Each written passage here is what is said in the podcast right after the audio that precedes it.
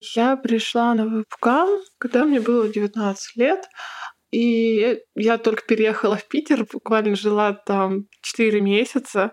А Я работала до этого официанткой в одном небольшом ресторанчике, но у нас там были дикие смены по 12 часов с 7 утра до 7 вечера, 5 дней в неделю. И я там мало зарабатывала, у нас была ставка всего лишь 8 тысяч, все остальное найдете на чаевых. А так как мое время припадало на бизнес-ланч, то как бы чаевых особо не было. И я могла тогда позволить себе только хостел, в котором жила со мной в комнате 8 женщин для меня вебкам стал прям немножечко одушенной в плане того, что я начала зарабатывать деньги. Я попала туда, потому что меня уволили с работы, и девочка с хостела сказала, М, есть такой вот вариант заработка. Я уже неделю сидела без работы, грустила, смотрела сериальчик, такая, а давайте попробуем. Тем более, что я вообще не знала, что такое вебкам, и порно я особо не смотрела.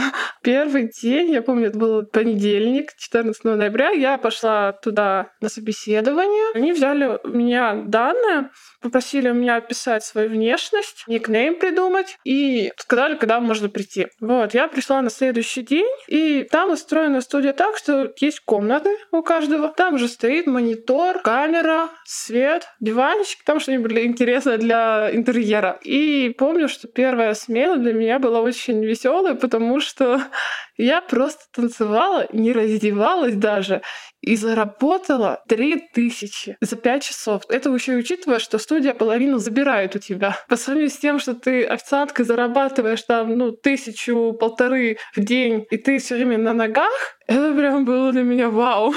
Это очень хороший опыт, потому что когда у тебя появляются деньги, ты начинаешь себе позволять лучше жить. Например, ты можешь себе арендовать уже отдельное жилье, ты можешь себе позволить там иногда сходить в ресторанчик, иногда приодеться, и ты можешь даже себе позволить как бы врача, потому что в условиях таких ты себя особо не бережешь, а тут... На каких платформах ты работала? Чатурбейт, Жасмин. На OnlyFans я не работала. Стрипчат, Стримейт и еще там парочку, но Просто проблема студии в том, что они дают тебе сразу 5, 6, 7 сайтов.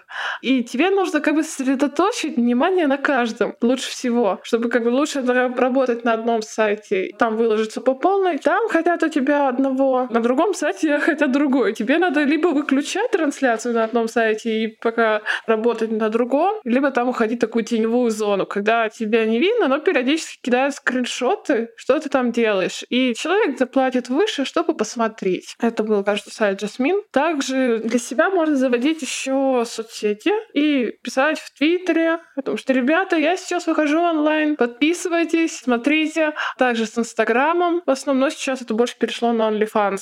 Как обычно выглядит твой рабочий день? У меня были смены с 8 до часу. Я приезжала где-то к 7.30, наводила на себя марафет, чуть-чуть накраситься, переодеться, покушать. Нам выделялся за эти 5 рабочих часов 40 минут перерыва. И ты можешь их как бы разделить. Там два раза по 20 и все такое. Лучше вообще не выходить на перерыв, чтобы не терять трафик. Студия, на самом деле, мне еще попалась хорошая, потому что я как наслышалась историю об ужасных студиях и просто я понимаю, что мне, у меня было хорошее. Как я хорошо работала, ко мне было хорошее отношение. Например, у меня уже была своя типа отдельная комната, которую никто не занимал, а только я занимала в свое время. Также там иногда бонусы давали денежные. У нас был бесплатный солярий. Да, у нас только солярий был. Я знаю, что в некоторых студиях еще там спортзалы дают, и там бассейны и все такое. У нас был только солярий. Также я хорошо общалась с админами, ну и как бы и планила. Ну, то есть я, я не помню, даже не опаздывала особо, и то мне иногда прощали проебы, когда я там звонила утром и говорила, я не приду, но просто у меня этих проебов, наверное, за год на студии было два таких. Потому что мне было прям интересно работать для начала. Сталкивалась ли ты с буллингом? А во время стрима у тебя аудитория в основном мужчины 40+. И у них есть очень разные желания. Кто-то тебе просто ах ты белая сучка, а ты шлюха, как ты можешь вообще так зарабатывать, ты слишком хороша для этого бизнеса и все такое. А это вот конкретно мемберы как раз так и могли попадались. И я помню, что после некоторых стримов я выходила плакать просто. Например, ну, для меня было сначала шокирующе тема, что некоторые могут включить свою камеру. Желательно на это смотреть, потому что, ну, мамер смотрит на тебя, он должен увидеть твою реакцию. То есть это своего рода тоже такой театр и спектакль. А они же иногда... Есть у них такие желания, например, смотри, как я трачу свой маленький член и оскорбляй меня. Говори о том, какой у меня маленький член. Я помню, что на его тело я так сказала, что ты носишь очки только потому, чтобы увидеть свой маленький член. Вот. Кто-то может там надеть на себя памперс и опасаться. И ты должен это сидеть смотреть. Кто-то засовывает себе в анал огурцы, кто-то там еще игрушки. Ты на это смотришь еще. А как бы для меня это было сначала тяжело, потому что я вообще пришла в девственницей. Вот. А, но потом ты как-то привыкаешь уже со временем. Уже, да, там спустя несколько месяцев, то есть, мне кажется, да, за месяца три я уже привыкла и такая, делаю уже, что хочешь. Просто главное, плати мне деньги. Какая у тебя была самая трешовая история? Наверное, вот как раз, когда меня довели до слез, это было, когда меня просили подойти к камере лицом прямо и представь, что мы целуемся, и двигай губами так. А потом ляжь на, на спину, раздвинь ноги и двигайся так, как будто я с тобой занимаюсь сексом. Я не знаю, я в этот момент себя такой грязной на самом деле почувствовала, и я просто после этого вырубаю стрим и иду плакать, потому что, ну, это было прям тяжело. И я после этого потом еще уехала несколько дней в другой город, потому что, ну, прям надо было сбросить это все себя. Наверное, одно из таких прям запоминающихся моментов. Кто-то из девчонок на студии рассказывал, что кто-то иглы себе в член ставил, кто-то себе живот порезал. Так еще девчонки рассказывают. У меня даже было пару таких э, приватных чатов, когда просто он там пьяный, накуренный, под кокаином. И он ни хрена не соображает, и тебя еще и просит. Он просто вот на камере вот так шатается. У тебя просто капают деньги за этот приват. Вот сколько у людей денег просто. Потому что, ну, как бы самого сайта ты получаешь, на некоторых сайтах ты получаешь 50% с того, что он платит, в некоторых вообще 30%. А если когда я еще работала на студии, это еще и делится напополам. Можно ли поднять денег на вебкаме? Да, но для этого нужно работать. Для этого нужно прям очень много времени уделять. Во-первых, я считаю, что вебкам делают некоторых девчонок умнее. Ну, то есть там, если она развивается и прям хорошо понимается, потому что тебе нужны навыки фотошопа, а тебе нужно постоянно ходить фоткаться, делать видео. Также нужно немножечко даже знать программирование и как выводить деньги, потому что был один момент, когда начали запрещать выводные системы в России, то одна не работает, потом вы переходите на другой сайт, другую платежную систему. Я, например, в основном пользовалась биткоинами, когда уже одна начала работать. Также, что из таких прям сложных стримов, это было, если работать с кем-то. Я, как у меня был опыт э, стримить и с девчонками, и с парнями. С парнями сложнее, потому что ну, ты, ты прям чувствуешь себя немного ущемленной, потому что ты должна делать все. То есть ты должна с ним содействовать. Ты... А еще если парень не знает английского, ты еще с ними должна общаться, а у тебя еще внутри тебя стоит вибрирующая игрушка, которая на жетон, на токен реагирует. Да, ты просто после этих стримов выходишь просто.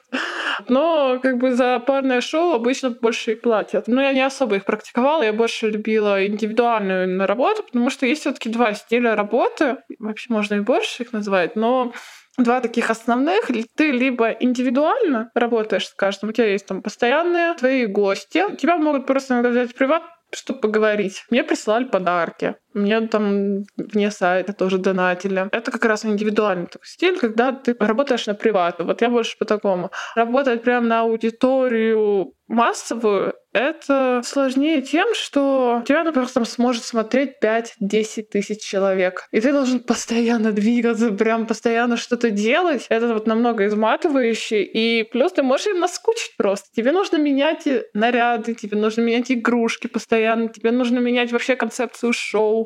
Например, сегодня в, на этом стриме я делаю вот так вот. На другой стрим я делаю вот это.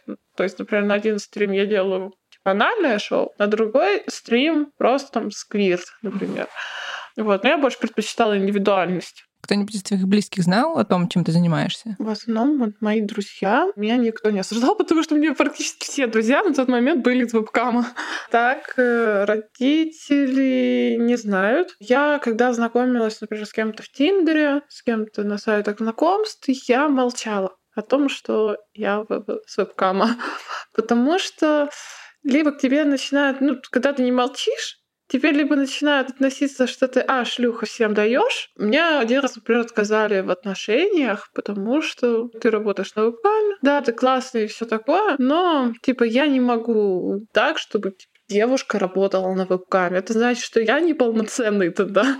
Типа, я мало зарабатываю, чтобы ее обеспечивать. Или, ну, то есть такого плана. Но я с такими людьми как бы и не общаюсь теперь, потому что зачем они нужны в моем окружении. Также вот как раз опасна тема с, со сливами. И есть такие ребята, как анонимы, есть двач, когда тебе просто могут написать с анонимной с фейка ВК, присылают твой скрин. Вот, смотри, что, у меня есть вот твои скриншоты, твои видосы. Ты, я сейчас это разошлю по твоим друзьям ВКонтакте. У меня было такое два раза. Я отвечала, что ребята меня как бы все знают, а я этого не стесняюсь, поэтому делайте, что хотите. Деньги я вам не отправлю. Они просили около 10-15 тысяч. Конкретно меня не слили. А так э, мне рассказывали несколько моделей о том, что они даже отправляли деньги их сливали. Также я знаю про историю одной девочки из Беларуси, которую на двач выложили. И написали ее номер телефона, ее родителей, университет, где она учится, место ее жительства. И это прям ужас. Вот. И я знаю, что некоторых моих друзей тоже именно на двач сливали. Я считаю, что когда ты идешь на вебкам, ты должен быть готов к Дианону. Как обезопасить себя от Дианона? Во-первых, ты можешь убрать из списка друзей, просто скрытых добавить, сказать ребятам, что так, ребят, возможно, меня слили. Ну, обезопасить свою страницу, вообще лучше ее удалить. Просто закрыть страницу, чтобы никто это лишний как бы тебе не подобрался. Просто есть еще такой момент, я слышала про студии, что некоторые, когда модели уходили от них, например, на дом работали в другую студию, они могли слить сами у них же еще есть два данные твоего паспорта, но мне конкретно повезло. То есть я спокойно ушла со студии, сказала, что так, так, я уже выросла, так сказать, и я хочу попробовать одна. У тебя была какая-то группа поддержки, может, какие-то постоянные мембры? Иногда вот были очень хорошие люди, я с ними, с несколькими я еще до сих пор общаюсь, хотя я не работаю уже почти год, потому что ну, действительно это прям чувствуется, что они к тебе не относятся как к мясу. И это прям ну, вот один мне до сих пор подарки присылает иногда, потому что очень меня любит. Один э, хороший вот мой друг, так сказать, именно Цупкама, он мне уже давно не платил деньги, но всегда его было рада прям увидеть, поговорить с ним. И он как-то взял меня просто в приватный чат, говорит, я хочу тебя уберечь от этих волков. Я такая, господи, как это классно!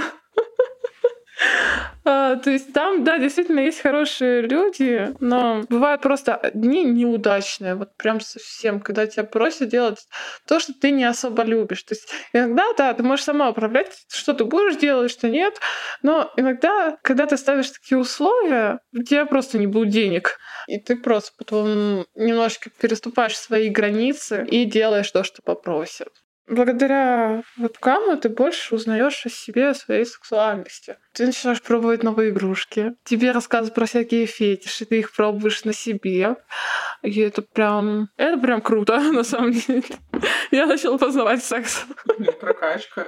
Да.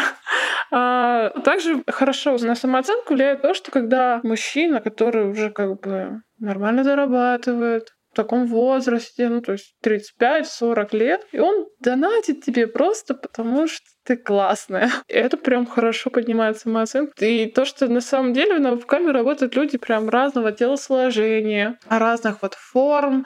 Даже у кого-то может быть не такое красивое лицо или фигура, бедра, сиськи, грудь, ладно. Не, есть, конечно, какой-то э, типаж, который больше всего заходит вебкаме. Это больше как раз такие девочки с нарощенными волосами, ноготочками. Вот. И я просто под этот критерий не подхожу. То есть я считала себя на самом деле страшной. Надо мной издевались в школе из-за внешности. Я когда-то вес набрала, была на 10 килограмм толще. И типа, люди на вебкаме такие, типа, блин, да ты такая кёрви, это так сексуально. Я такая, да, хоть где-то. Какие советы ты бы дала новичку в вебкаме? Во-первых, э, как раз да, будьте готовы к Дианону. Во-вторых, распределите свои приоритеты. Вы хотите зарабатывать на этом или как хобби? Как хобби вы просто можете не всегда регулярно выходить. Особо как бы не стремитесь к деньгам, вы просто как бы хотите себя показать. А если ты как хочешь как раз подняться на этом, ты должен работать хотя бы 5 стримов в неделю делать, все соцсети развивать, желательно OnlyFans как раз завести, он просто сейчас как раз на пике популярности. Там постите, потому что, ну, OnlyFans как соцсеть больше идет. То есть надо прям следить еще за своим внешним видом. Вот, ну, как раз, да, распределить, хотите ли вы этим как хобби заниматься, то есть, mm-hmm. которое будет чуть-чуть денег приносить, либо, если хотите делать бабки, мутить бизнес. Ладно, сори. Сколько ты зарабатывала на пике? А вообще, то есть я была дома, когда начала работать, немножко разленилась, но на пике вот прям, когда я была популярна, зарабатывала 300 тысяч в месяц. Я работала каждый день, правда, но 300 тысяч.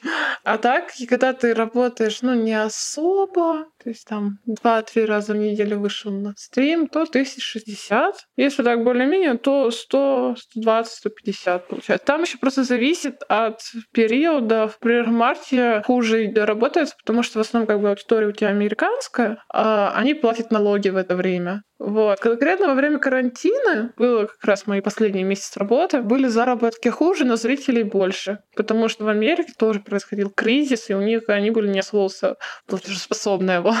То есть так прям, ну, от 60 до 120 при таком более-менее нормальном. Просто от самой тебя зависит, сколько ты будешь зарабатывать. Тогда, конечно, играет рандом. Чтобы подняться на сайтах, конкретно для рейтинга, желательно, чтобы у тебя был хотя бы один мембер, который тебе постоянно присылает донаты, и это тебя повышает в рейтинге. Например, когда ты можешь перевести этого мембера на PayPal, то Проблема в том, что да, ты будешь получать больше денег, потому что он не платит комиссию. Но он, во-первых, будет кидать тебе меньше, а во-вторых, у тебя уже не будет подниматься рейтинг. Также просто за один стрим я могла поднять там 300-500 баксов, а в какой-то день вообще там кое-как 50, 20, 30. То есть это, это еще зависит от времени, во сколько ты выходишь, в каком то настроении. Так, я, например, не очень да, люблю людей с вебкамой конкретно, ну, некоторых, потому что они недальновидные. В плане того, что ты не знаешь, что с тобой может произойти, ты как бы не задумываешься о другом способе заработка. И когда ты у них спрашиваешь, типа, ребята, что, есть у вас какое-нибудь хобби или что? Они такие, ну, иногда спортзал сходить, да сериалы смотреть. И ты такой... И то, что они абсолютно проебывать деньги. То есть на рестораны каждый день, такси. И в этом плане просто, я, не знаю, у меня такой характер, что я как бы я из бедной семьи, и я копила эти деньги. И я потом просто на эти деньги путешествовала по Европе. Так как мне там было 20, 21, когда я еще работала, я не знала, куда вложить эти деньги. Я просто, ну, поеду кататься по Европе. А так, в этом плане я не очень люблю конкретно некоторых своих друзей. Ладно, я надеюсь, они не будут слушать. Почему ты решила уйти? У меня случилась депрессия. Я начала плакать постоянно на работе. Мне прям как раз карантин очень сильно повлиял. Я давно задумывалась о том, что на, на тебя это не так хорошо влияет. Ты уже как бы выросла. Ты получила то, что ты хотела. Ты стала считать себя красивой. Ты, у тебя повысились навыки английского. Ты покаталась по Европе. Надо стремиться куда-то дальше. То есть я просто почувствовала то, что мне не хватает умственной работы, чтобы прям сидеть, читать, учиться, потом на этом зарабатывать. Это была одна из причин, как раз почему я ушла. Ну и как раз потом мне началась депрессия в связи с карантином, и я такая, все, бросаем. Я обратилась к психотерапевтке, и она меня как раз э, вытащила из этого состояния, и я спокойно, в принципе, разговариваю о вебкаме, и то есть это был очень крутой опыт для меня, но надо двигаться дальше. Чем ты теперь собираешься заниматься? Я вот учу веб-дизайн и верстку. Также я шью и хочу больше на шитье, как хобби зарабатывать. И вот э, я хочу попробовать себя в веб-дизайне. И я считаю, что это прям крутое дело. И мне как-то кажется, что когда вот у меня наступают периодически депрессивные эпизоды, я не хочу выходить из дома. Это мне позволит хотя бы чуть-чуть зарабатывать, пока я этот, нахожусь в таком состоянии. Вебкам лучше, чем проституция в плане того, что тебе никто не прикасается. Ты находишься один в комнате, в своем safe space, я так сказать, в своем безопасном как раз состоянии, и ты понимаешь, что ты можешь в любой момент просто заблокировать человека, и он тебе ничего плохого не сделает. То есть он не придет тебя и не, не, не, не, не убьет тебя, не, не отпиздит. То есть он мне ничего не сделает. В этом плане как раз это лучше, чем проституция. Хотя вот как раз я недавно слушала подкаст от Холода, как раз про, они, про OnlyFans рассказывали, и